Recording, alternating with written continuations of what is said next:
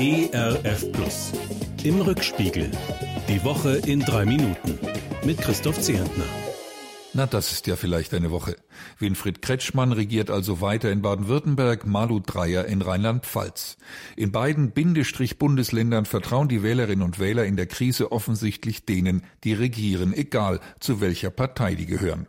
Erfreulich aus meiner Sicht, die Wahlbeteiligung ist gar nicht so stark gesunken wie befürchtet und extreme Positionen, links wie rechts, spielen keine wirkliche Rolle. Die Linken scheitern in beiden Ländern an der 5-Prozent-Hürde, die AfD schafft keine 10 Prozent. Das Wort der Woche ist eindeutig AstraZeneca. Erst soll der Impfstoff uns retten, dann halten ihn manche für eine große Gefahr, gestern Entwarnung. Jetzt wird kräftig weitergeimpft. Als Laie reibe ich mir die Augen und verstehe das Experten hin und her nicht recht, bin aber dankbar dafür, dass die aufgetretenen Probleme nicht unter den Teppich gekehrt werden.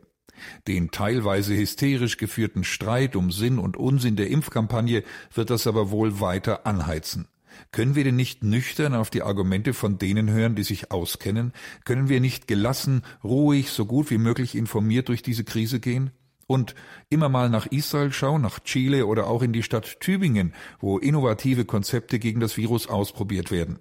Vielleicht könnten wir davon ja alle lernen und gute Ideen übernehmen, denn so wie die Infektionszahlen bei uns gerade explodieren, kommen sonst schon sehr bald heftige neue Einschränkungen auf uns zu.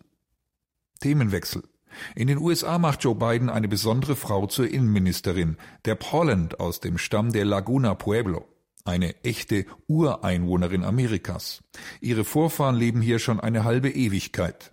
Zuständig sein wird Frau Holland unter anderem für etwa 600 indigene Stämme im Land und für ihre Reservate. Denn davon versteht Frau Holland eine Menge.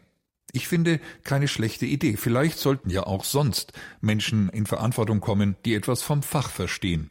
Eine Bäuerin übernimmt beispielsweise das Landwirtschaftsministerium, ein Bildhauer das Kunstressort, Ärztin und Krankenpfleger teilen sich das Gesundheitsministerium. In diesem Sinn sollten ja wohl auch Staatsanwalt, Richter und Betroffene gemeinsam die Kommission leiten, die die vielen Missbrauchsfälle in der katholischen Kirche aufklären soll. Kölns Kardinal Wölki stellt diese Woche ein erschütterndes Gutachten vor, das mehrere hundert Fälle aufzählt. Er nennt auch Namen von Verantwortlichen, die Missbrauch vertuscht und Schuldige gedeckt haben. Aber wirklich Licht in das dunkle Kapitel kommt wieder nicht. Leider drängt sich der Verdacht auf, dass die Kirche nicht zu Transparent und Offenheit bereit ist. Betroffene Opfer, Teile des Kirchenvolks, sogar Stimmen aus der Kirchenleitung sind einfach nur entsetzt über diese kirchliche Salamipolitik, in der finstere Wahrheit immer nur scheibchenweise ans Licht kommt.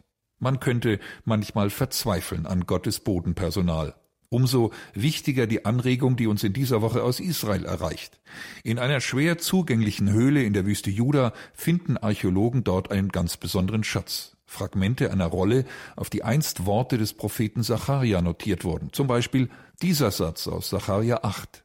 Sagt einander die Wahrheit, fällt im Gericht Urteile, die gerecht sind und die Frieden stiften. Fast 2000 Jahre alt dürften diese Rollen sein. Wie aktuell klingen die Worte heute. Als wollte Gott selbst uns wertvolle Hilfestellungen geben für unsere Zeit, die von Lüge, Misstrauen und Unfrieden geprägt ist.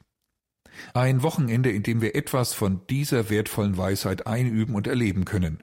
Dazu und für alle anderen Aktivitäten und Kontakte den Segen Gottes. Das wünsche ich Ihnen und mir, Ihr Christoph Zehentner.